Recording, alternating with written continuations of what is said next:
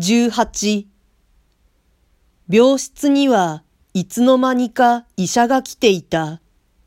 なるべく病人を楽にするという主意から、また館長を試みるところであった。看護婦は、夕べの疲れを休めるために、別室で寝ていた。慣れない兄は、立ってまごまごしていた。私の顔を見ると、ちょっと手をお貸し、と言ったまま、自分は席に着いた。私は兄に代わって、油紙を父の尻の下に当てがったりした。父の様子は少しくつろいできた。三十分ほど枕元に座っていた医者は、館長の結果を認めた上、また来ると言って帰っていった。た帰り際に、もしものことがあったらいつでも呼んでくれるようにわざわざ断っていた。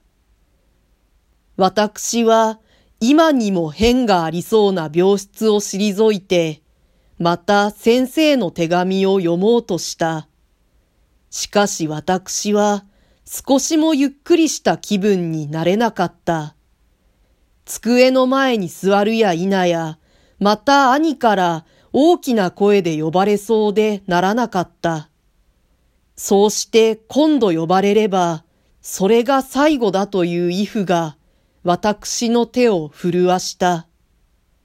私は先生の手紙をただ無意味にページだけはぐっていった。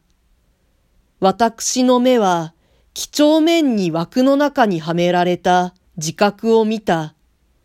けれども、それを読む余裕はなかった。拾い読みにする余裕すらおぼつかなかった。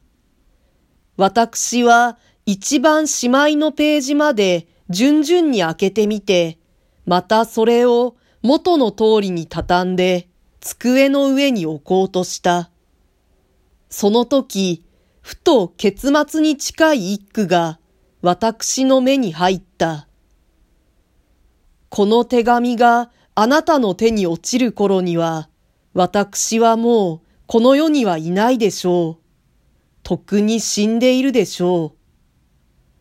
私ははっと思った。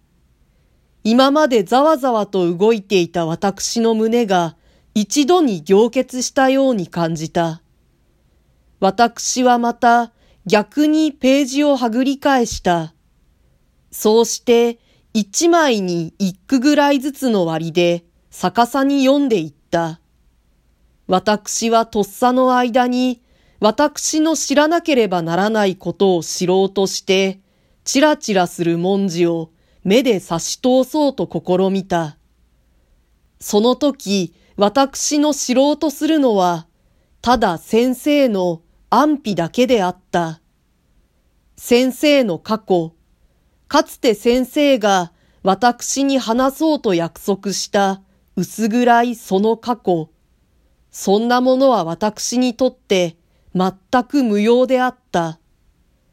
私は逆さまにページをはぐりながら、私に必要な知識を容易に与えてくれないこの長い手紙をじれったそうに畳んだ。私はまた父の様子を見に病室の戸口まで行った。病人の枕辺は存外静かであった。頼りなさそうに疲れた顔をしてそこに座っている母を手招きして、どうですか様子は？と聞いた。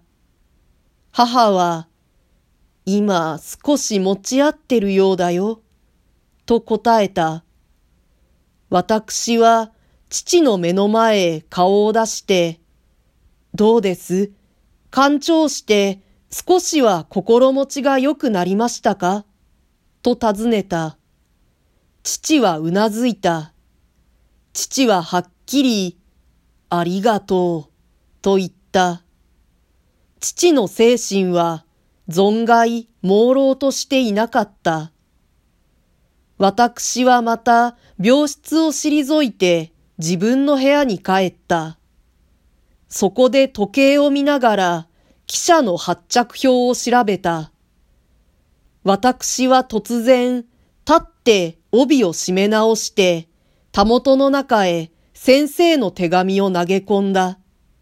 それから勝手口から表へ出た。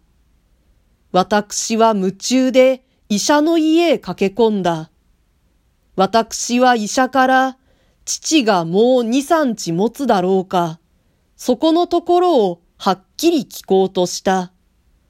注射でも何でもして持たしてくれと頼もうとした。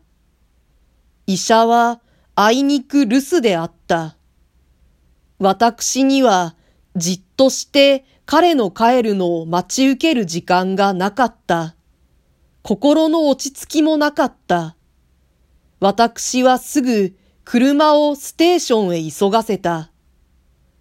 私はステーションの壁へ紙切れをあてがって、その上から鉛筆で母と兄宛てで手紙を書いた。手紙はごく簡単なものであったが、断らないで走るよりまだましだろうと思って、それを急いで家へ届けるように車夫に頼んだ。そうして思い切った勢いで東京行きの汽車に飛び乗ってしまった。私はゴーゴーなる三等列車の中で、またたもとから先生の手紙を出して、ようやく初めからしまいまで目を通した。